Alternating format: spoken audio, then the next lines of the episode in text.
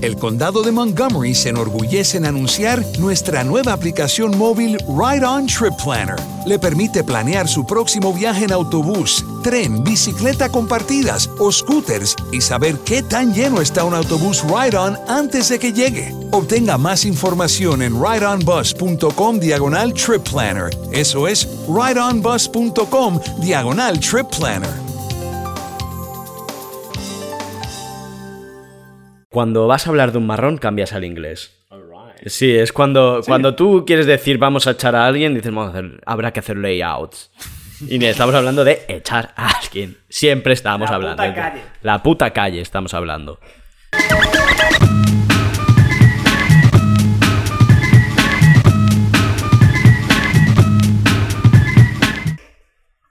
Bienvenidos a Como, el podcast de Anteayuda. Como cada semana, esta vez me he cambiado de sitio y tengo a mi izquierda a Carlos Navarro. Hola, buenas tardes. Y hemos traído a un invitado muy especial, a uno de los invitados que yo tenía más ganas de traer este programa. Sí, sí. Y, y creo que ya el último egarense ilustre que me queda por traer, que es Eric Harley, prefería periferia. ¿Para qué? Para hablar de cómo urbanizar. Joder, muchísimas gracias. Qué manera de presentarme. La verdad es que Egarense Ilustre creo que es la primera vez que me lo dicen. Es que, Sí, es que el otro día hicimos la lista. Sí. Y está, estaba León Santana. Me da igual. ¿Estaba yo? Sí, Claro. Ah. Sí, sí, sí. Estaba León Santana, estabas tú, estabas la muchacha que salió, estaba eh, la muchacha que salió en el videoclip de Tangana, que salió paseando. Ah, igual es una lista en la que tampoco me cunde mucho. No, por Dios. A ver, Egara da lo que da, también. A ver. Da lo mejor y lo peor. Yo en mi lista personal tengo a Roca Laverne, que es el señor que hizo el dinosaurio, el dinosaurio de la rotonda, que estamos... Gran escultura, Gran Garense. escultura. Estamos, ya sabéis, como siempre, intentando que se haga muy famosa. Hoy he descubierto una cosa muy divertida. ¿Qué has Yo creo que cuando grabamos el programa yo dije que tenía los colores de la bandera de Venezuela. Sí. Alguien le ha pintado una bandera de España que no se nota, a menos que te fijes y digas, esta bandera de España no estaba aquí. ¿Qué dices? Sí, porque claro, sigue siendo rojo, amarillo y rojo. ¿Crees que lo han hecho después de, de escuchar vuestro podcast? Eh, si hay algún oyente que ha sido. O sea, me parece divertido. Oye, un besito a esa persona que Un ha tomado sí, la molestia de ir hasta allí para pintar esta maravillosa Sí, escultura. así- no se nota mucho, no hay nada anticonstitucional, lo agradezco, no me molaría de repente. Porque nadie sabe dibujar también un Un pollo. poquito de lila quedaría chulo también. ¿eh? Sí, sí, sí, un poquito, un poquito Atrévete, eh, atrévete a ser republicano, atrévete. Sí, Hostia, pues fantástico, la verdad. fantástico. Eh, resignificando el, el dinosaurio, que era Sí, difícil, los ¿eh? espacios. ¿Verdad?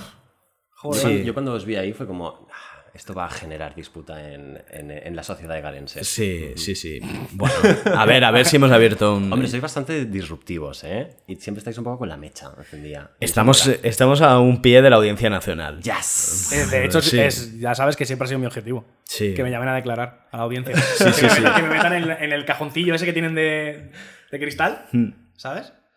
Y que me pregunten cosas. Hay filtros también para eso. ¿Sí? Si quieres, como te pones. No, pero yo ¿Qué- creo- qué di- No, no, no, perdona, hay un filtro de audiencia nacional en Instagram que no la usan. audiencia nacional no, pero tú puedes poner pues en la ONU, en, la- en alguna embajada chula. Si quieres te lo hacemos el filtro para que estés en la... Dios. yo, yo quiero, eh, voy buscando la verdad. Yo quiero el verité, ¿sabes? Que me llamen a declarar por algo chungo. Ya. Eric, yo sé que eres ya mega famoso y casi que no te hace falta presentación, pero como a veces nos, nos escucha gente muy despistada, voy a decir, ¿qué, qué haces? ¿Qué Por haces? favor, si alguien ha estado en un búnker, pues cuéntaselo. A ver, eh, Eric es eh, licenciado en Bellas Artes. No, licenciado, yo me gradué. Graduado, Claro, pero yo que chico joven, es un chico bastante joven, que se graduó en Bellas Artes, que tiene un máster en urbanismo y en, y en geografía. Creo que no hemos presentado a nadie por sus estudios, es Ya, bastante ¿eh? como... Ya, ya nos estamos acercando peligrosamente a Radio Nacional de España, no hay pero problema. Si ilustre, tendrás que hablar primero de mi currículum. Sí, ¿no? pero su currículum, pero al final nadie lo hizo ilustre, por eso no da clases ahí ni nada de eso. Ni ganas. Su currículum lo que lo ha hecho más famoso es que fue el inventor de un concepto que es el pormishuevismo, que es eh, toda, eh, que es el concepto que describe la arquitectura de los últimos 25 años en España, cuando había dinero, no ahora que no hay arquitectura, se tapan agujeros. Eh, es mega famoso en Instagram, por su Instagram preferiría punto periferia y es famoso, muy famoso por el currazo que se ha pegado eh, haciendo los tours por mis huevistas donde mostraba la arquitectura de una manera crítica de este país, de los sitios más grandes, Y polludos, salchicheros. salchicheros de esta, de esta piel de toro. Claro, es que yo he ido recorriendo España para intentar realmente entender cuál es el relato nacional. Entonces me he dado cuenta haciendo tours que es que España no se ha hecho porque la necesitemos los españoles, sino porque alguien en algún momento decidió aquí un pollazo sobre la mesa. Entonces poco a poco ¿no? la, crono- la cronografía histórica de nuestro país se escribe a base de, de pollazos sobre la mesa. Es que- Entonces las páginas, vas pasando las páginas del libro de la historia de España y es como pollazo tras pollazo tras pollazo. Pero no creo que el porbisovismo solo eh, represente el 25 por, los últimos 25 años de nuestra era. Yo creo que representa toda la esencia española. Un momento, Benito Pérez Galdós, apunta esto. O sea, a- ahora mismo resucita, por favor, y apunta esto que te equivocaste. Atiende, atiende. atiende, atiende. No, no, joder. Eh, es que es una maravilla porque además eh, en, en, todos, en toda esa movida que tú has trabajado está uno de los sitios que más me gusta a mí en el mundo que es Marinador. ¡Ah! Marinador, también me gusta muchísimo a mí. Podemos ir juntos un día. Yo recuerdo un viaje. maravilloso. Yo recuerdo un viaje a Valencia en coche de noche y de repente ver un faro. Una cosa mega loca iluminada y Ahí decir, está. ¿qué es eso? Es Marinador. La y decir, ilusión de los "Buah". 2000 es... pa. Pero, pero es que es una locura, es que me encanta. Y Pero ¿con, qué, con qué, qué edad tenías cuando primera vez te, te- te acercaste a Marinador? Porque hay un efecto extraño, ¿no? Que lo hemos visto constantemente, ¿no? En los anuncios de los 90, cuando éramos pequeños, yo me acuerdo estar en, en el camping con mis abuelos y ver como en la tele el anuncio de las vacaciones que yo quería, ¿no? De- Claro. de Marinador, ciudad de vacaciones, con Ani Gartiburu ahí representing. Y luego cuando te acercas, no sé si tú eras adulto cuando viste Marinador por Sí, primera vez, Tener 25, 26, una cosa así. pero ¿te acercaste o te quedaste con el No, efecto no, yo, luz? yo vi el, yo vi el faro. El Claro. faro en la distancia. Pero tú llegas y es como, pues lo mismo que pasa en Benidorm, que desde lejos parece Miami, te acercas y es un mierdón pinchado Sí, un no, palo. marinador está decrépita por dentro. si está- Eso es. Por eso me gusta más. Por eso me gusta más, de hecho. Tendrías que haberte venido a uno de los tours. es- Fua, ya ves. Pero Marinador a los niños le siguen cantando. Yo, en la semana pasada que estuvimos en Madrid y cogí el ave, escuché a un padre hablar eso que era, que su hijo solo quería ir a Marinador en 2021. Su hijo quizá era una vieja. Sí, Hombre, yo creo, que, sí, yo creo pero- que debía ser vintage el asunto o algo. Pero no sé, lo había Por conseguido. nostalgia, ¿no? Pero yo he estado mirando el, el tipo de ofertas que te ofrecen, ¿no? Y los bonus y demás, y está únicamente pensado para las familias, Sí, sí, sí, aspiracionales, evidentemente, y para el turismo del envejecimiento. Si tú no tienes mucho bling bling, pero quieres que te hagan masajes, que te hagan transfusiones de sangre, que te arreglen un poquito aquí, que te arreglen un poquito allá, con resultado dudoso, Transfusiones de sangre. No, sí, sí, no. Hay toda una industria de, de la Golden Age, ¿no? Que está en, en Marinador. Hostia. Claro. Antes, quedar prepandemi- loco, ¿eh? prepandémicamente era la, la quimera, ¿no? Del, del jubilado. Más que venidor. Más que Benidorm. Benidorm ya es una cosa del mainstream jubilado, Sí, ¿sabes? además tira más de extranjero. Marinador Claro. es para nosotros. Entonces en enero tú puedes ir tranquilamente a Marinador, pasearte por sus playas de césped, que es una cosa bastante heavy, playas de césped, ¿vale? Guau, y pues te- guau. te, haces un masajito, miras por ejemplo una reproducción que hay de la Sagrada Familia en cartón piedra, chulísima, y te vas a dormir tan, tan ancho, ¿no? Joder, es que es maravilloso. Es súper chulo. Eh, ya está. Mi nuevo sueño es eh, que esto lo pete- que este podcast lo pete y me compre un piso en Marinador. Un estudio en yo Marinador solo grabando allí. siempre ahí. Para vivir yo solo allí. Claro. Y es que viejos. Yo y que viejos. La historia de Marinador eh, este, hace un recorrido muy, muy, muy raro, pero intercepta a diferentes celebrities del momento. Naomi Campbell, Ana Obregón, ¿no? Carmen Sevilla. O sea, son, son diferentes paradigmas de. Para mí lo que es como la, la- la gente en los 2000 en España, ¿no? una Naomi mujer Campbell como, ¡guau, qué chula la modelo internacional! eh". Carmen Sevilla como todas las viejas que miran eh, cine de barrio, en plan, esta es nuestra España. Y Ana Obregón, Anita Dinamita, ¿no? Como la graciosa del PP. Claro. Es una maravilla. A mí lo que me alucina de Marinador es, es que en el fondo está en un sitio precioso. O sea, hemos basureado un sitio. ¿Sí? La- hay, a partir de Marinador para arriba hay un arenal, que es una playa nudista preciosa, con, con todo, un, con todo un campo detrás virgen, que, que es precioso. Sí. Que era donde tenía que ir el golf. No nos olvidemos que Marinador es la pequeña expresión. Eso es. una Ahí es, semillita. ahí es lo que más me interesa, porque el Marinador Golf Sí. era el, el sueño húmedo de Jesús Ger, ¿no? El propietario de Marinador, que nunca pudo construir. Vale. Que eso era reproducciones de la, de la Esfinge, de una, de una Esfinge que era un restaurante. Un restaurante en el que tú tenías que cenar con manillas y se llamaba Guantánamo. Luego había ¿Qué? un... Te lo juro. Y esto está Ane Gartiburu explicándolo. El formato era tremendo, ¿vale? Porque tú estabas viendo la televisión en los 90 o en los early 2000. Esto era 2006, de hecho. Y de golpe estabas viendo pues, unos anuncios de Flanes Dul y, si, y al siguiente aparecía Ane Gartiburu, como si fuese un programa de informativos. Chan, Marinador informa en Oropesa, en Hostal. Estamos construyendo la mejor ciudad de vacaciones Sí. y la más grande de toda Europa. La obra constructiva más grande realizada desde la Segunda Guerra Mundial, cito textualmente. O sea, era una, un pollazo mediático. Y tú llegabas a Marinador y lo único que, llega- que- que encontrabas eran los edificios de Marinador, el balneario y demás, y una carpa donde dentro habían las maquetas de lo que querían construir. Y eso nunca se pudo realizar porque esa, esa zona tiene estrés hídrico, entonces ahí no puedes poner tú lo que quieras, no puedes... No hay agua. No hay agua, ¿no? Claro, claro, claro. Em, además era la época de Polaris World. ¿Tú te Es que era una gran época. También, Jesús ¿eh? Ger, ¿cómo has dicho? Jesús Ger. era? Jesús Ger, era. Jesús Ger y el de Polaris World, que sería otro, otro Ay, no, polludo. no recuerdo el nombre del de Polaris Eh, World. pero es que yo me los quiero imaginar encontrándose en un bar, en Madrid, por supuesto. Porque al final todo esto se cocina en Madrid. ¿Cómo, cómo sería? O sea, cruzándose esas dos personas, quizá. Uno, O sea, uno en cada punta del bar mirándose muy fuerte, en un plan.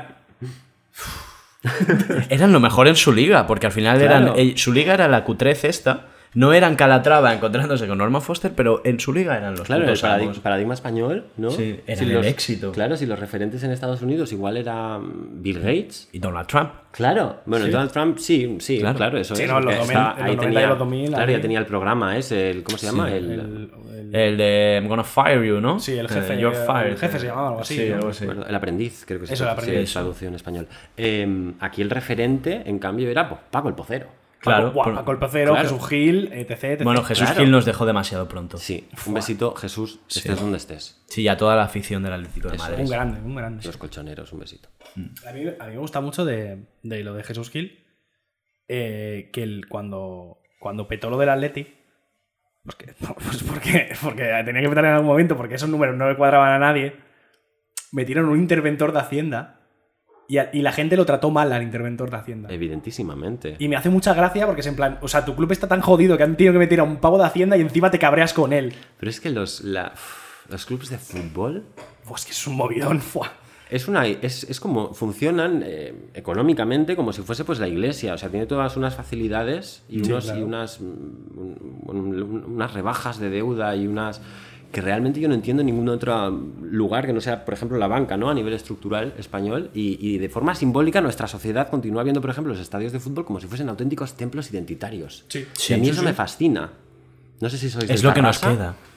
queda. bueno, yo es que he- vivido toda mi vida delante. Mis padres vivían en el bloque delante. Guau, veía, todos los partidos en, en balcón de primera. Sí, sí, Claro. sí, sí, sí. Soy esa clase alta de esta ciudad. Mm. claro. Sí, clase alta. Eh, yo, yo viví una temporada eh, al lado del cementerio. Ah, Sí, eso vale. Sí, eso vale. Por las noches puedes ver otro tipo de partidos. Sí, es un templo también. Está- estaba muy guay porque esto te lo cuento siempre. ¿El porque- cementerio de aquí de Tarrasa? Sí, sí, sí. Pero esto lo cuento siempre porque es, es como muy definitorio de la vida que he llevado. Porque era, había un balcón, y entonces tú te asomas al balcón y había un campo de fútbol y el cementerio pared con pared. Me muero. Me parece maravilloso. Me muero, qué imagen más increíble. Es que- es Y que el era hospital, precioso. Y el hospital. Y el claro, y el hospital de fondo, de claro. Oh, todo precioso. Y, y el cementerio de esta ciudad, que como tiene su, su comunidad gitana aquí bastante instaurada y viven al lado, eh, ellos han llevado su porción de por mis huevismo ahí. Porque no han podido innovar en sus bloques, pero sí en sus, sí en sus Los monumentos mortuarios. Joder, Los buena- panteones, la buena panteones- pirámide, ¿eh? o sea, tienen la pirámide aquella, tienen unos- pero está muy bien porque en el cementerio de esta ciudad solo tienen panteones los ricos y los gitanos. Y está bien, es como en, en vida no seremos iguales, pero muerte te jodes. Puig de Gibul. Sí, no lo sé, ¿eh? yo creo que la, la primera afirmación que has hecho era la correcta. En este, o sea, en el cementerio de Tarrasa solo tienen panteón los ricos. Igual son ricos gitanos. ¿Verdad? No, igual no tenemos que segregar. Mm, De- los ricos son todos los ricos. sí. Yo Y son, creo. y son todos malos. Sí. Tax de rich, aunque sean gitanos. Eso, claro. Sí. Y son todos malos. Claro. Aquí, se, aquí se defiende que el rico es malo, siempre. Sí, eso es. Es eso línea- es. líneas del programa, esto no. Exacto, esto es una Lo línea que tenemos nosotros. Sí. Orgullo de clase. Eh, efectivamente. Eh, joder. ¿Qué pasa? ¿Quieres acabar ya el programa o qué? ¿Te imaginas? En plan, bueno, Sí, ¿no? ya está. Te ha sonado un joder como Eh, de no, no, porque, nervioso. joder, No, es que no. tengo muchas, tengo muchas cosas. Muy bien, arráncate, si es que Es que tengo, tengo preparadas muchas movidas. va a abrir su libreta, la Moleskine nueva. Exacto. Ah, Tres páginas tres gastadas. páginas. Sí, Eh, es así de presuntuoso. sí. o sea, yo he, leído en, al- en alguna parte que el, el por mis huevismo vendía futuro. De alguna manera sí. De alguna manera sí. ¿no? De- Quiero, quiero indagar un poco en eso, porque claro, vendía el futuro del momento en el que se proyectó. Eso es. El futuro de 2004 no es nuestro presente. Exacto. Entonces han quedado como unos mamotretos locos eh, que hace 20 años eran futuristas y ahora dices,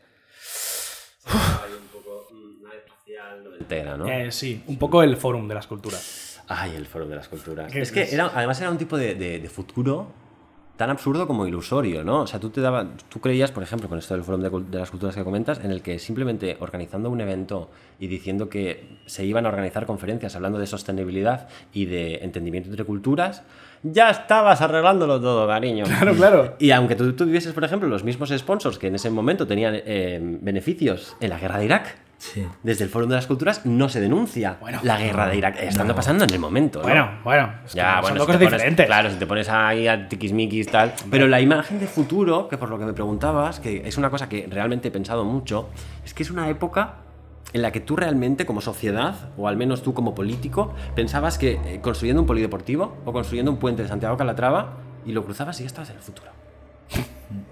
O sea, realmente pensabas que construyendo algo podías atraer dinero a tu ciudad, Sí. no como la arquitectura como reclamo Sí, sí. económico, Claro. social, turístico. Eso tiene un tope, ¿no? Es, También. es el ejemplo del Guggenheim. Cuando se reproduce el efecto Guggenheim, se todas las ciudades piensan es. que lo pueden reproducir. La receta parece fácil, pero es- siempre son los mismos, eh, los mismos ingredientes, ¿no? Eh, arquitectos con, con mucho ego, políticos con mucho dinero o con unas, ar- con, con unas arcas importantes y una ciudad con ganas de cambiar.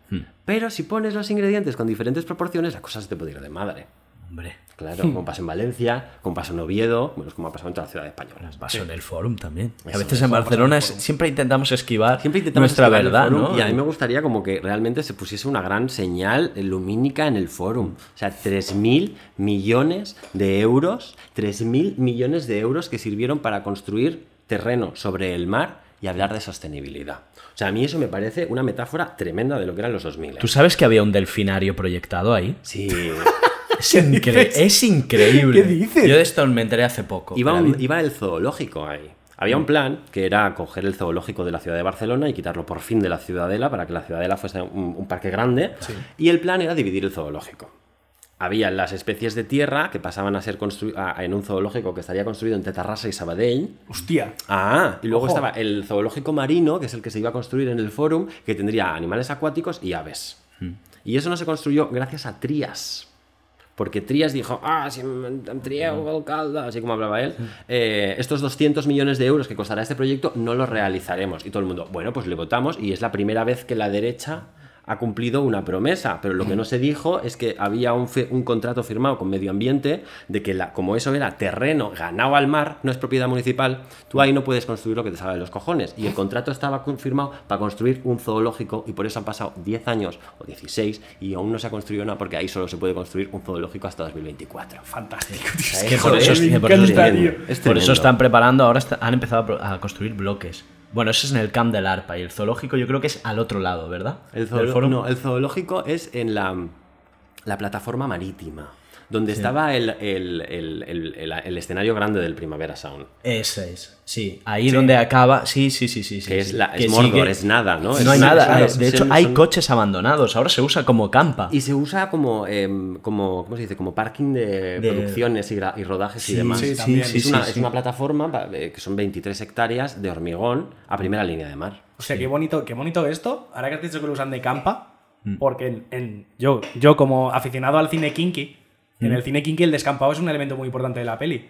Porque es, Es un, es es como... un espacio. Claro, es un espacio que es como mitad tierra de nadie, porque es mitad ciudad, pero es mitad campo a la vez. El Far West exacto. Es una zona de, de paso, siempre para los personajes entre el barrio y la ciudad y tal. Me gusta mucho que se intentara eh, coger este trozo para hacerlo futuro y que de repente ahora vuelva a ser kinky, vuelva a ser descampado. Sí. Pero ojo, cuidado, que no es descampado. Es un gran terreno baldío al que no hay acceso. Sí, está vallado. está vallado. Está vallado, sí, sí, Ese sí. es el gran problema, además, porque el en real- realmente a nivel urbano, el Fórum responde a que sea una especie de barrera arquitectónica. Porque a un lado tú tienes el 22 arroba y al otro lado tienes la mina. Y entre medio que tienes El grandes murito, ¿no? esplanadas de hormigón para que las diferentes clases sociales no se crucen. Uf. Es que es súper perverso, ¿eh? Pero Sí, si te lo sí, a no, es que- analizar es que claro. con parámetros... mm, Y tienen hasta, claro. tienen hasta su playa de la gente de la mina, que es esa playa del forum que tú entras y lo que hay son niños pasándoselo muy bien, que son del Besos y de la mina. No es, otro sitio. es la mejor playa de Barcelona. Sí, Yo es sí, la que sí, siempre sí. defiendo. Nunca para bañarse porque es la más contaminada de todas, pero es la mejor para hacer fotitos. Sí, yo la defiendo. Yo es que la zona de forum la conozco bien porque la he navegado.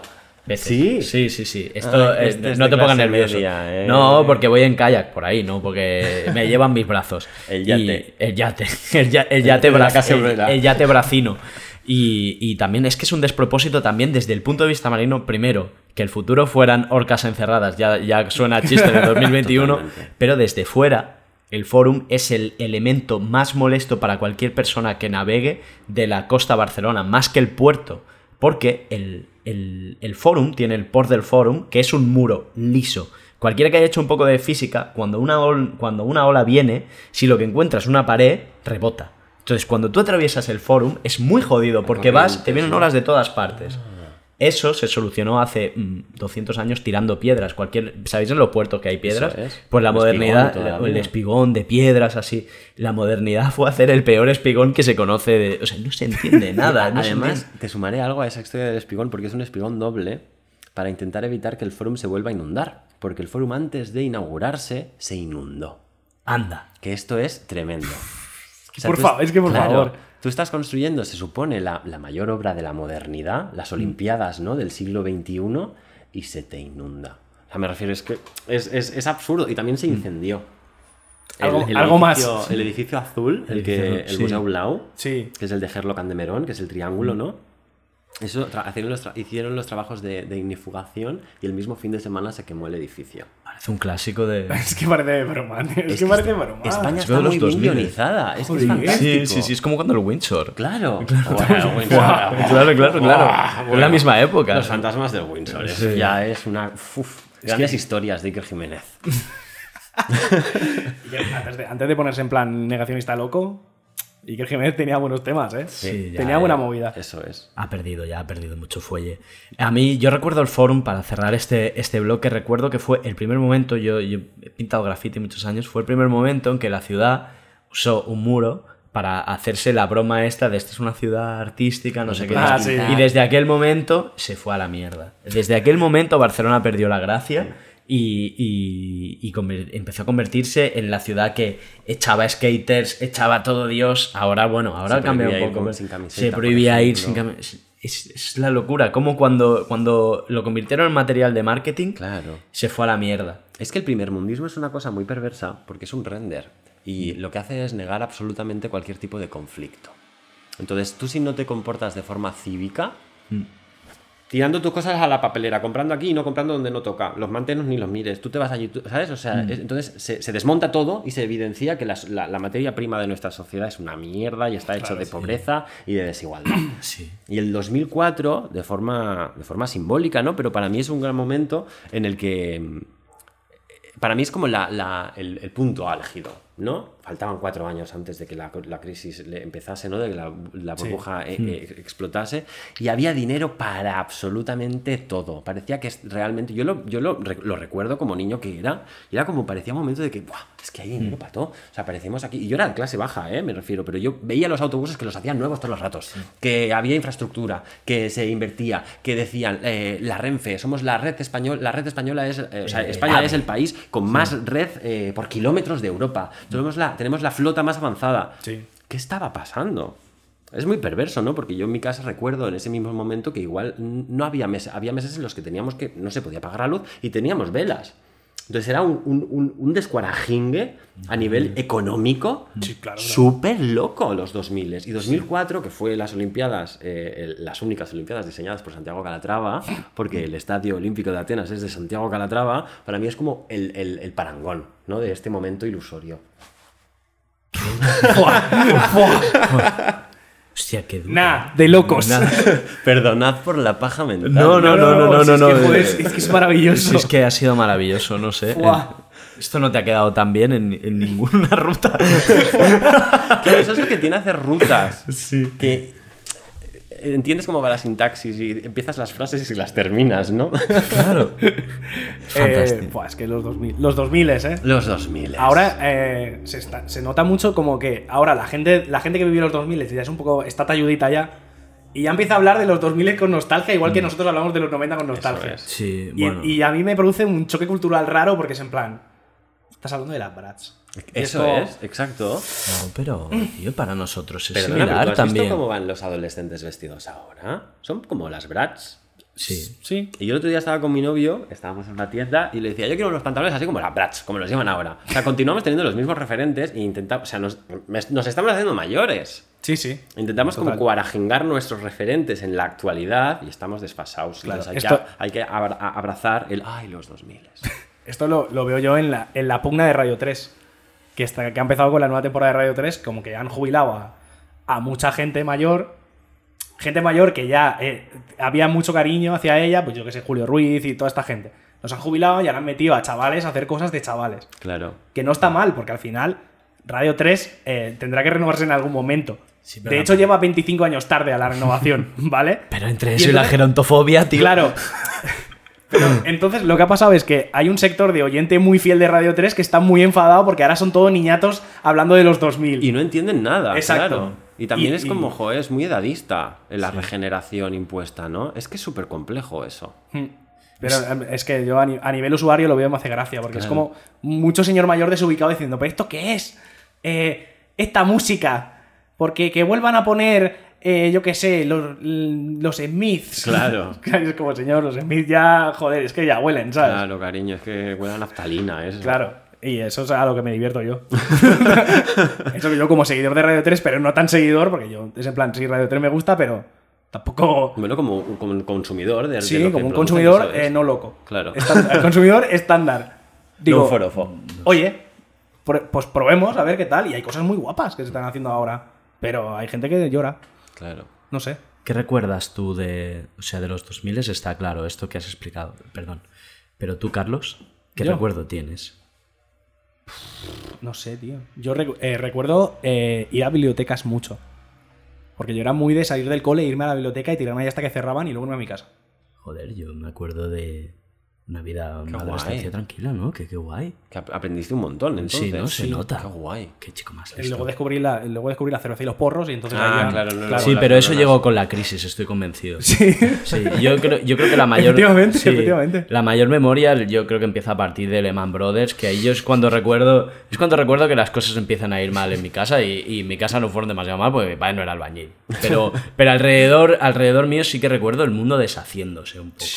Supongo Para, para un chico, como has dicho tú, que tuviste experiencias más jodidas antes, rollo, el mundo brillaba, pero la estábamos pasando putas. fue como, bienvenidos a mi club. Mi experiencia fue diferente, sí. Pero yo recuerdo como, sí, gran parte de la familia dándose cuenta de que nunca habían dejado de ser pobres. ¿No? Y como que mm, el- el, eh, una, una- esto no lo digo por, por ningún caso en particular, ¿no? Pero en general una hipoteca no hace que tú seas rico. Ya. Hace que en el futuro tú tengas que devolver eso. Entonces, sin más, estás pagando más por lo mismo. Y cuando termines de pagarlo, Cari, estará paso de moda. Sí, sí, sí. sí, Habrá Fue... que reformar la cocina. Claro. Bueno, abrimos- es- empezamos a abrir los ojos que llevamos 10 años con el tema del capitalismo popular, ¿no? Cuando, cuando la Thatcher y Reagan nos hicieron ricos por tener un piso.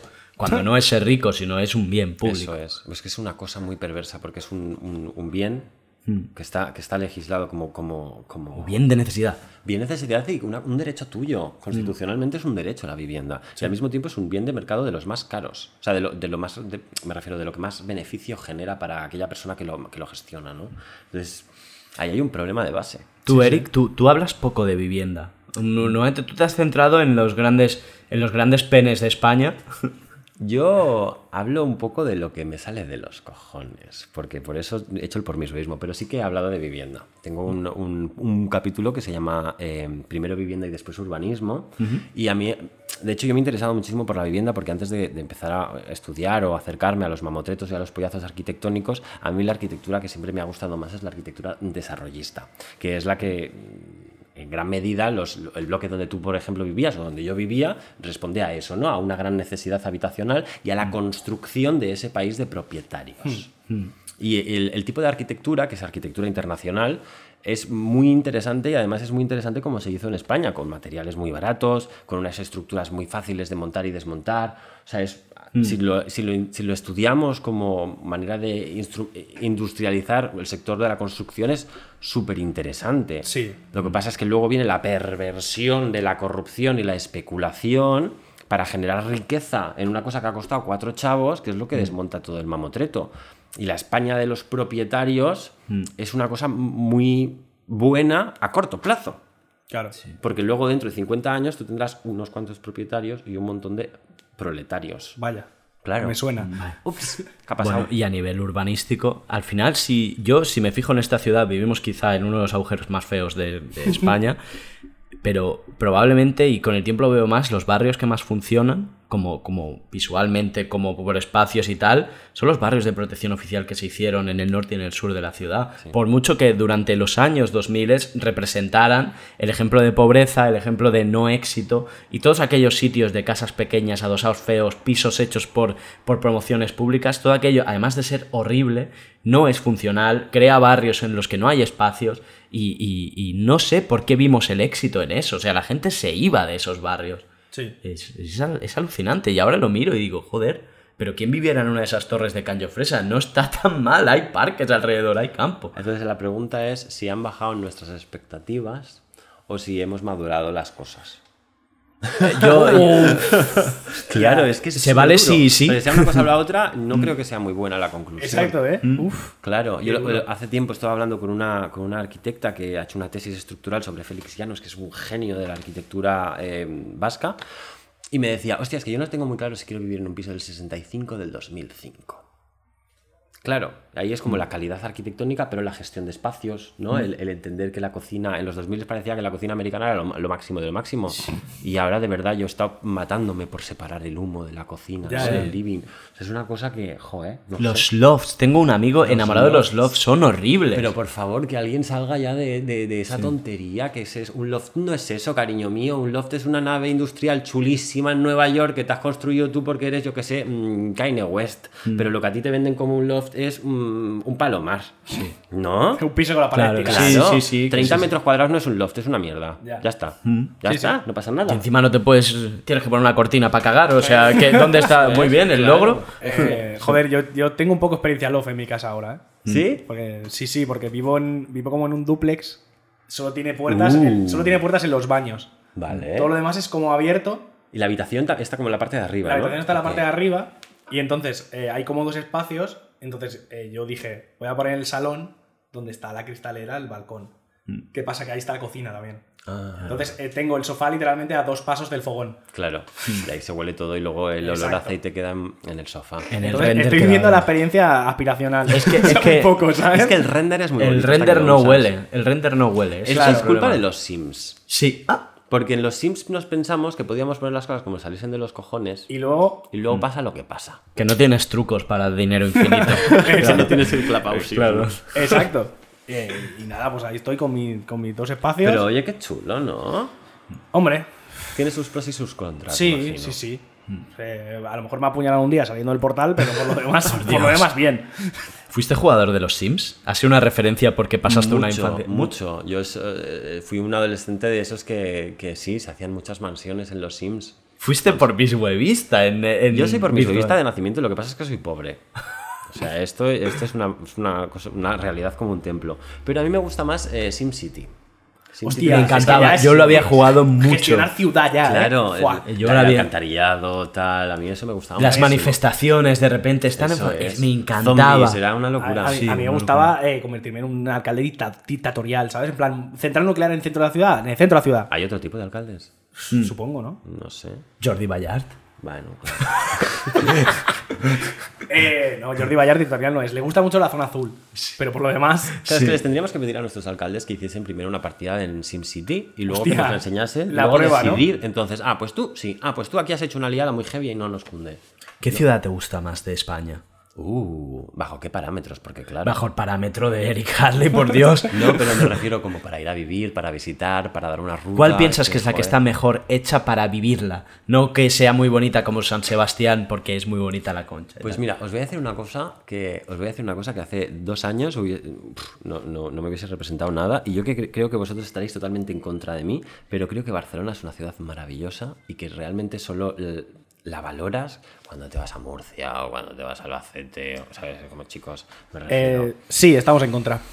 Claro, yo, o sea, yo No, lo entiendo perfectamente, yo también estoy en contra, pero es que Barcelona no es el centro tampoco. No, ya, ya. ¿Sabes? Y hay unos. Joder, tío, es que estás a cuatro paradas de absolutamente todo. Tienes mar, tienes árboles en todos lados. Evidentemente puede mejorar muchísimo, pero Barcelona es una ciudad muy guay que, evidentemente, la- el turismo se está cargando muy heavy, pero que tenemos que también valorar y defender y mejorar, yo creo. Ya, yo también No- te no digo. criticar sin más. No, no, yo también te digo. A mí, a mí, eh, la idea de ir a Barcelona me, me horroriza. Depende del barrio. Te compro un Sans. Por ejemplo. Yo, por ejemplo. el Puchet y el Farro, tío. El Puchito y el Yo Farrito. ahí no viviría jamás. Dios. No hay supers baratos en esa zona. No, no, no, no hay súper baratos. Claro, yo no viviría- está, no está pensado para eso. Yo vivía en, un- en un- en la Sagrera, en un San Andreu. ¿sabes? También, también. A mí sabes cuál me, diagonal a mí sabes me cuál me mola en realidad. A mí me encanta entrar a Barcelona y ver por ahí, ver Torrebaró. Me encanta, me Ah, parece súper bonito. Un poquito de Trinidad Nova, me, ¿no? pare- me parece súper chulo. Yo he pasado muchas tardes en Torrebaró, porque tuve un proyecto en el que estaba, sin más, grabando algunos edificios y demás, y luego montándolo con unos amigos, nos lo pasamos muy bien, pero estuvimos mucho en la periferia barcelonesa, como en- entendiendo, bueno, entendiendo, sin más, adolescentes ahí en plan, oh, las luces en la fachada, qué chulo, vamos a hacer un timelapse, ¿no? En Beibiche, en Torrebaró, en ciudades que realmente son ciudades de dormitorio, y, joe, son súper bonitas, están degradadas, pero imagínatelo todo pintado. Es precioso. Pamplona, por ejemplo, es así. La periferia pamplonense es pues igual que la nuestra, pero está limpia. Vaya. Y está recién pinta. Y mejora, ¿no? Entra Sí, mejor. Luego tienen menos ayudas porque están muchos los de derechas ahí en el gobierno y demás, pero Ah, son pocos y tienen trabajo. Ah, y, lo que, y lo que falta lo pone el Opus. ahí. Hay que, hay que pintar aquí pero una sí, cruz sí. enorme. madre mía. Oh, Joder, yo me, acu- me acuerdo de toda mi vida cuando conocí a una, a una pamplonesa que, que estudiaba en la Universidad de Navarra y me contaba las movidas de la Universidad de Navarra y yo flipaba. O sea, eh, todo, todo empezó porque yo hice un chiste sobre escriba de Balaguer y entró bien. Dije, vale, no es facha, puedo hablar con ella. Y me contó unas movidas de la Universidad de Navarra. El Opus. El Opus, bro. O sea, ya está. Muy buen médico. Algo de corrupción. hospitales maravillosos. Sí. Eh, unos milagros pochísimos. Escriba de Balaguer, porque son todos un poco reguleros. Pero ahí está, ahí está. Opus Dei, tío, la obra. Está en la obra. Como, como aquí. La, obra- la obra. Sí, porque además se refieren así, o sea, es una forma súper simbólica, ¿no? Sí. Sí. La obra. La obra. Algo que está por hacer. Muy de España, Muy claro. de ¿Cómo no podría haber claro, la obra? claro. ¿Dónde vas? A De la hecho, obra. no fue a, ¿a quién, a quién fue? ¿No fue a Blesa? No, a Blesa no, a- al de. Al de Rumasa que lo sacó la obra. Eh, sí, bueno, José María Ruiz Mateos era de Opus Dei, por eso tenía 13 hijos. Exacto. Le- Y- lo, saca- repudiaron, ¿no? No, no, que final. le- le- cuando, cuando lo entramparon y ahí lo metieron en la cárcel. No ah, hubo, lo sacó de no la hubo- prisión. Claro, no hubo movimiento ahí de dinero de la obra. Él estuvo en Frankfurt y diferentes mm, empresarios eh, altruistas europeos Que casualmente todos. que casualmente todos eran del Opus Dei, decidieron juntar unos cuantos millones de, de, francos, no sé lo que debía ser en ese momento, y sacarlo de la cárcel, la primera vez, eso es. Como los Latin Kings, pero. Pero, pero, con, co- pero con coches de lujo. Pero tío. coches de lujo. Pero Latin son- Kings, pero con 14 hijos, son todos una- llamados Borja, ¿no? Son una banda. O Cayetano. Sí, claro. Eh, del extranjero, has tenido. Bueno, siempre está muy guay que te hayas centrado en España, porque te muestra que somos un poco acomplejados, ¿no? Siempre estamos hablando, yo qué sé, de Wisconsin, no sé qué. Pero bueno, ¿qué podemos aprender de los sitios de los que tú has estado, de los que has leído? ¿Qué crees que podríamos aprender de fuera? De fuera. Oye, Eh, es que, a nivel de urbanismo. Claro, es que que exista el pormismo, o sea, que yo esté hablando del pormismoísmo nacional no quiere decir que el pormismoísmo se, se, se concierna solo a nuestro territorio. Atención, para abrir Claro, una no, no, franquicia. es que, la- sin más, quiere decir que solo soy una persona y no puedo hablar de todo. Pero es que hay pormismoísmo en todos lados. O sea, el pormismoísmo, en realidad el pormismoísmo es la historia de la humanidad. Porque las, las- los faraones no me jodas que no eran pormismoístas. Hombre, bastante. Claro, y la Merkel no me jodas que no es pormismoísta. También. Claro, entonces el pormismoísmo al final es una filosofía que nos ayuda mucho a, a- a explicar el chanchullismo, la corrupción. Y eso España es una cosa que la hace igual que otros países, pero no nos da tanta vergüenza exponerlo. Porque somos unos sobrados. Porque somos unos sobrados, igual que los italianos. Sí. Y esto Que al final, pues es lo que es. Y no pasa nada. Entonces, internacionalmente sí existe pormismoísmo, pero el nuestro es de marca. Ya. Está más guay. Eso es. Es que está muy bien. Eh, somos un, o sea, es un país en el que nunca ha dado vergüenza decir somos que estás exportadores de defraudando. pormismoísmo. La, la- sí. la ave de lo la hacen, meca, lo hacen sí. los pormismoístas españoles. Sí. Fantástico. A ver, si tenemos un sector potente, pues habrá. Fue inversión. Lo que se hizo aquí fue inversión. Sí, Tenemos sí, que verlo así como, Sí, sí. como el plan europeo ahora de las ayudas. Sí, y lo otro del rey, lo que sea. Ah, entonces olvídate, Ah, hombre. no, hombre. Te juro que estoy dándole vueltas. Has dicho 3.000 millones de euros costó el Forum. Lo que se está hablando para, para hacer la fábrica. ¿eh? Es que la fábrica de todo el plan europeo este de ayudas que tiene que llegar el año que viene son 4.000 millones. Estamos hablando de abrir una fábrica de baterías, una mina de litio, eh, eh, otra línea de coches. y un y cuarto, y ¿eh? todo eso. pensando, y estoy pensando y dices, eh, con un forum y cuarto, o sea, con toda esa pasta hicimos un forum y cuarto, es vergonzoso, o sea, fue trabajo. Pero medio hicimos, porque al final el Forum, nadie se acuerda del Forum como un gran éxito, una cosa. O sea, todo el mundo se acuerda de Carliños Bram y, Sí, inaugurándolo, ¿no? Eh, La Fura del Baus. Claro. la Fura del Baus, todo escolar pasó por allí. Exacto. de excursión, pero más allá de eso, A mí más, allá de, más allá del robo de un vaso, Y la esos, expo esta de- eh, sí, ay, mira qué chulos son estos vasos. Sí. Yo, esta- yo me he peleado mucho por, para tener uno de estos vasos y finalmente he conseguido uno. Y tuve que pagar por él 20 euros. Joder, Madre de Dios. Quiero coleccionar. Lo tuyo es pasión, ¿eh? Lo mío es pasión por el pormisbeísmo. Y luego una amiga me regaló otro, entonces tengo dos. Ya te consiguieron uno de la Expo del Agua, entonces, que creo que hay aún por casa. Eso me encantaría. Los quiero coleccionar. Es que las expos también es un tema. las expos son temita, ¿eh? Son temas muy locos, ¿eh? Hombre, el puente de Zaragoza da para comentar. Saja, Saja me... Zaja, goza. A mí, a mí me gusta, a mí me gusta mucho el, el- el cementerio de curros. En, la, en Sevilla. Sí. Eso es. Que es- eh, todos los curros retirados están como eh, abandonados allá al aire, pero es que da miedo. No sea, se es- pueden matar. oh, es que es, No, pueden hombre, matar. Curro era ahí un emblema de. pero es que tú ves fotos de ese sitio, es que da miedo de verdad, porque dices, ¡fua! Eh, ¿qué, qué, qué está pasando aquí? Todo ra- violento, todo, es como rarísimo. A mí ese sitio me fascina y me aterra a la vez. ¿Vosotros teníais, eh, tenéis memoria del 92? O sea, Eh, ¿lo eh, no, porque tenía un año. Claro. Mm, no sé. Pero yo soy, pero soy historiador.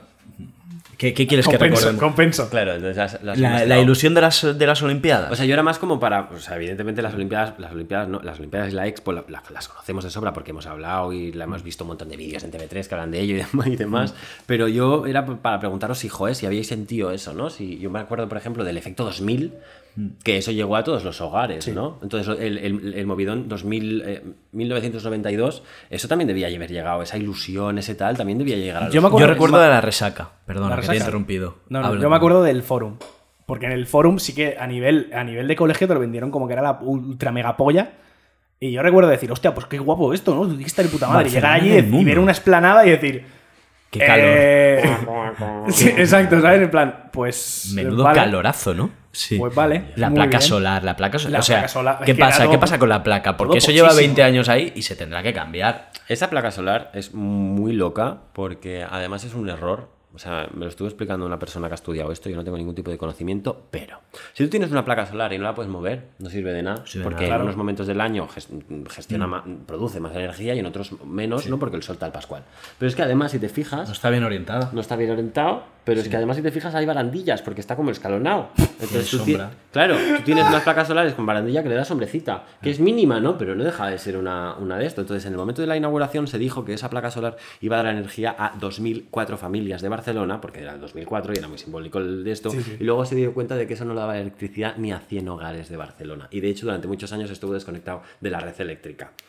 Entonces es un poco pluffy el 2004, la el dos- conclusión. yo creo 2004. Es que, es que además el, el promiscuismo tiene mucho pluff de este, ¿eh? Sí. De, de cosa mega loca y que al final acaba siendo nada. Es lo que tiene tener las expectativas muy, muy altas. Mucha estadística mal hecha. Sí. Mucho, mucho ingeniero que no se gana un sueldo. No, se gana un Ahí, sueldo. o sea, a no, no, no. de- Desde el colectivo. Hablando desde el colectivo, fatal. Pero es, que, pero es que yo me lo imagino, en plan, a ti te plantean ese proyecto y tú- debo entender que deben buscar algún tipo de ingeniero similar, ni que sea para aparentar de que lo ha hecho, de que ese proyecto lo ha firmado alguien que sabe algo. Y claro, yo qué sé, yo soy un ingeniero eléctrico y me llegan con esa placa que no se mueve con barandillas que hacen sombra. Y te cagas en todo lo que Pero Claro, Carlos, ¿y qué tú haces? ¿Lo firmas? Y ¿Tú dices, conoces lo que es el project management? No. O sea, que estás contando como si el ingeniero decidiera, ¿no? Dijo, porque a él le dijeron, tienes este espacio, mete. Y, dijo, y el otro dijo, bueno, pues prometeremos que aquí hay 2004 hogares. Vale, vale, no, no, ya está. Yo recuerdo la resaca de los juegos. De hecho, la, Por- la- la de esto no es de Martínez Piñón o Piñar o algo así. O sea, es, en realidad es un arquitecto. Ya. Aquí ya me pierdo. Eres tú el que manda en esto. La movida de la placa esa La es que se pensó como un icono. Sí. Y el- tú no tienes que pensar las, las placas fotovoltaicas como un icono urbano o arquitectónico. Ni como una escultura. No, Porque porque ni por, siquiera por lo que es un sea, no es un parasol, nadie va hasta ahí. No hace nada. por lo que sea, eh, tienen una función las placas solares. Que, bueno, Sí. En fin. eh, la resaca de los juegos. La resaca de los juegos. Recuerdo como yo vivía delante del campo. O sea, aquello había sido donde se jugaba, donde se jugó el hockey.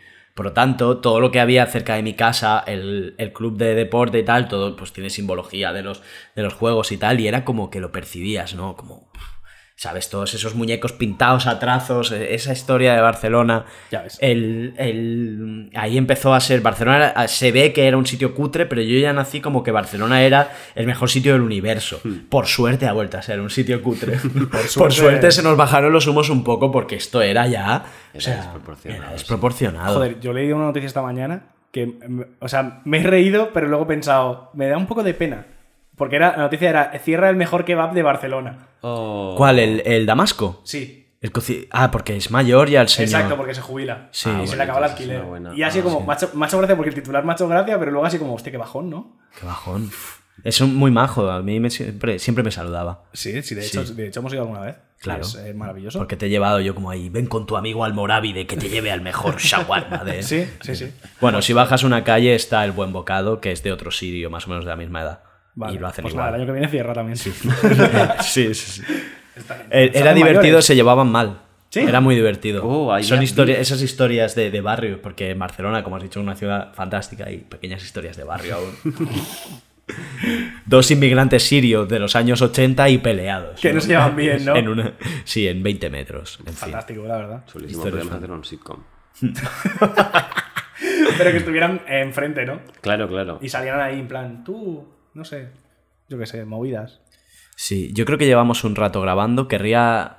Tú tienes muchos temas, has Tengo muchas dicho. cosas. Sí, pues ve circulando. Bueno, pero es que yo me, me dejo llevar por la conversación. Ya, ya, ya. Pues, mucho, además. Joder, esto tiene que ser orgánico, tío. ya, ya, ya.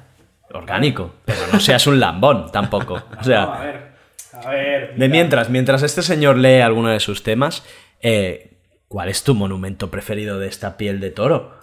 Pues mira, uno de mis favoritos, y igual es porque me encuentro ahora en, casa, pero el, la- el monumento a la mujer trabajadora me gusta muchísimo. Que es una escultura que tenemos aquí en Tarrasa, que es de Andreu Alfaro, que es un escultor valenciano, que me gusta mucho porque es que, joe, eh, hace honor a dos cosas que a mí me gustan mucho, la rotonda, porque sí, y la mujer trabajadora, ¿no? Que es como también es una cosa que ha levantado España. Y además, mi abuelo participó en la construcción. ¿Lo soldó? No lo soldó, él, es- era, él era ebanista municipal y lo que hizo fue la maqueta. ¿Sí? Antes de construirla. Hostia, pues está Yo, guapísimo. ¿verdad? de eso sí tengo memoria.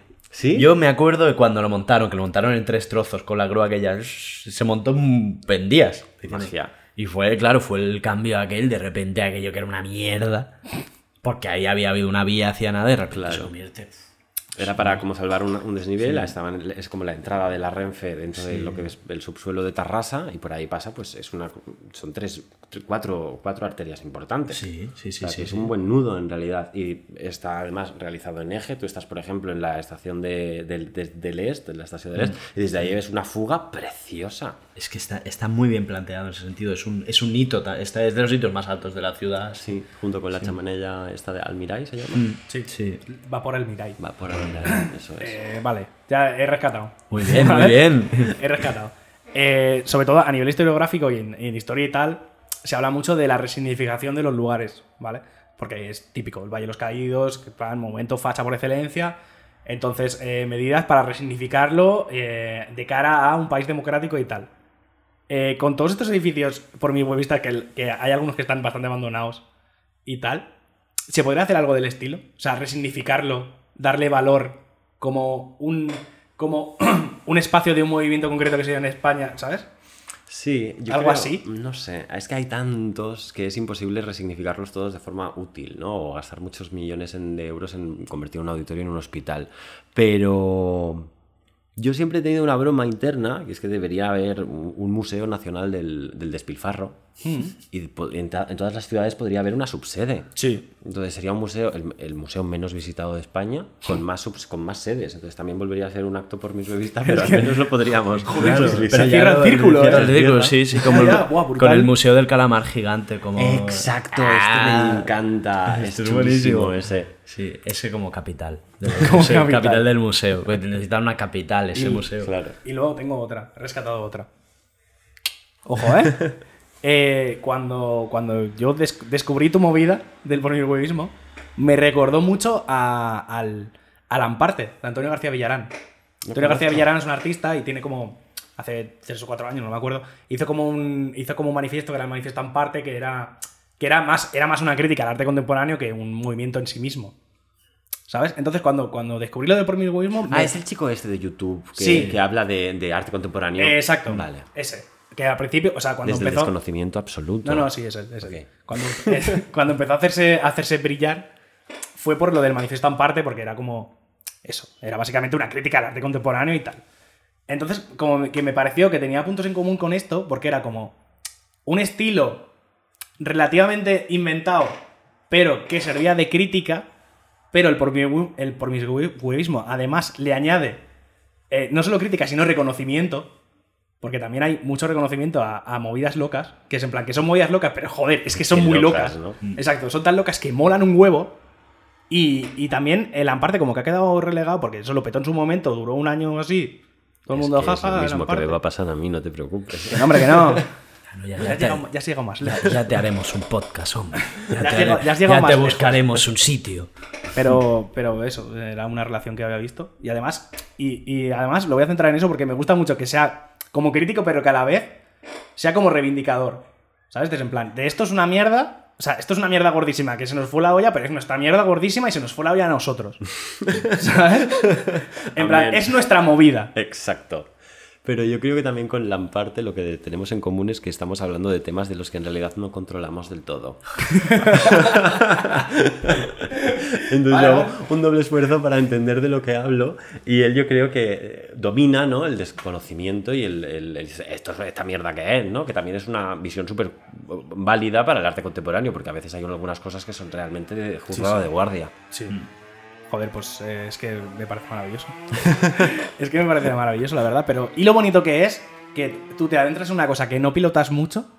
Y Y aprendes. exacto, y la aprendes y eres capaz de transmitirlo a los demás y transmitirlo de una forma maravillosa porque además es que mola un montón. Jo, muchas gracias. Yo es que lo, que lo que lo que intento hacer es un especie de máster, ¿no? Yo me estoy montando mis propios estudios en él por mí mismo. ¿Cuándo te van a llamar de la Rey Juan Carlos? Yo espero que, no sé si me llamen de la Rey Juan Carlos, que igual no me cunde que me rega- regalar másters, ¿no? Pero mm, a mí me, me gustaría mucho que me llamas de la RAE un día.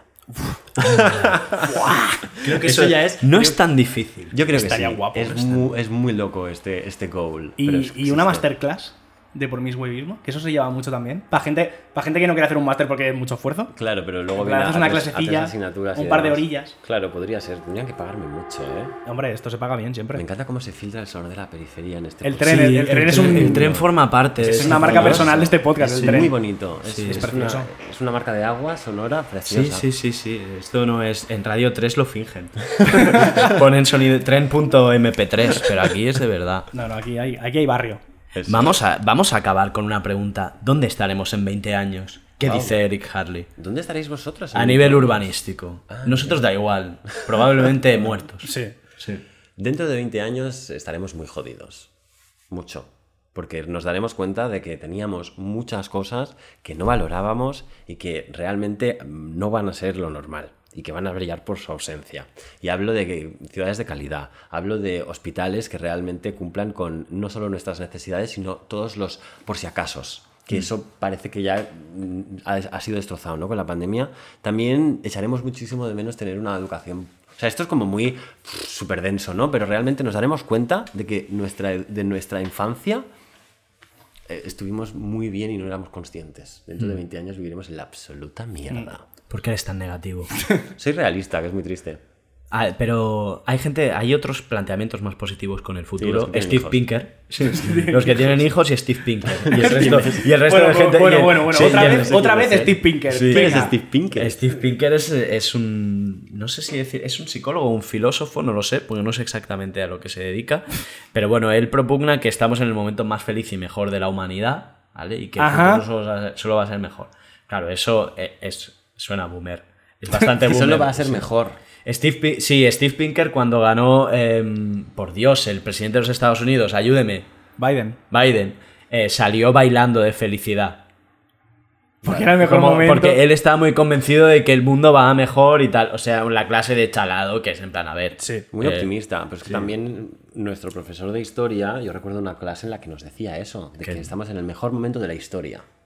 Siempre es el mejor. Porque Siempre es- seguro se tiró el rollo de siempre, en el momento en el que estás, siempre es el mejor momento de la historia, no sé qué. Venga, hombre, va. No me jodas, tío. Exacto. A ver, no, no estamos en 2004. Exacto. Gabriel, se acaba. Exacto, Gabriel, ya no es exacto. 2004. Pero de Exacto. todos modos, no, no, quiero, no quiero que nos quedemos con lo pesimista, sino que, bueno, aprendamos también a valorar lo que tenemos ahora y a luchar sobre todo para no perderlo. La Ricarda no se toca. Exacto. Y yo quiero terminar con una cosa. Porque eh, ahora, eh, esta temporada voy a buscar mi running gag. ¿Vale? He, Vale. Decidido, he decidido, viene el ave volviendo. He decidido que yo esta temporada necesito un running gag. Yes. Recurrente. Y mi running gag va a ser preguntarle a los invitados si han estado en Radio 3. Cosa que ya hacía de antes, pero ahora lo voy a hacer todo el rato. ¿Has estado en Radio 3? Pues sí, estaba en Radio 3. Fantástico. pues por mí lo podemos dejar ya. Muy bien, Eric, muchas gracias. Eh, de como verdad, siempre- muchas gracias por venir. Sí, muchas La verdad es que me lo he pasado muchísimo mejor con, vos- en vos- con vosotros que en Radio 3, si se puede decir. Que eso es una afirmación muy heavy porque me lo pasé también muy bien en Radio 3. El pero es que faro. vosotros sois lo Joder. máximo, chicos. Ahí lo llevas. Joder, Tienen una conexión neuronal estos chavales que es increíble. Piropeador, el mejor piropeador. Qué pelota es Eric Harley. verdad, ¿eh? Qué pelota, bueno, eh. guapo, os listo, de todo, ¿eh? Bueno, te vemos cuando Wyoming decida sacarte otra vez, que, que es mañana o... No, no, no, será prontito, pero no, no, será, no será mañana. Está preparando otro destripe. Ya sabéis, Eric Harley, arroba preferiría punto periferia, supongo que en todas las redes del universo y en la sexta para vuestra madre cuando lo ve. Hasta gracias luego. Gracias. Venga, adiós. máximo.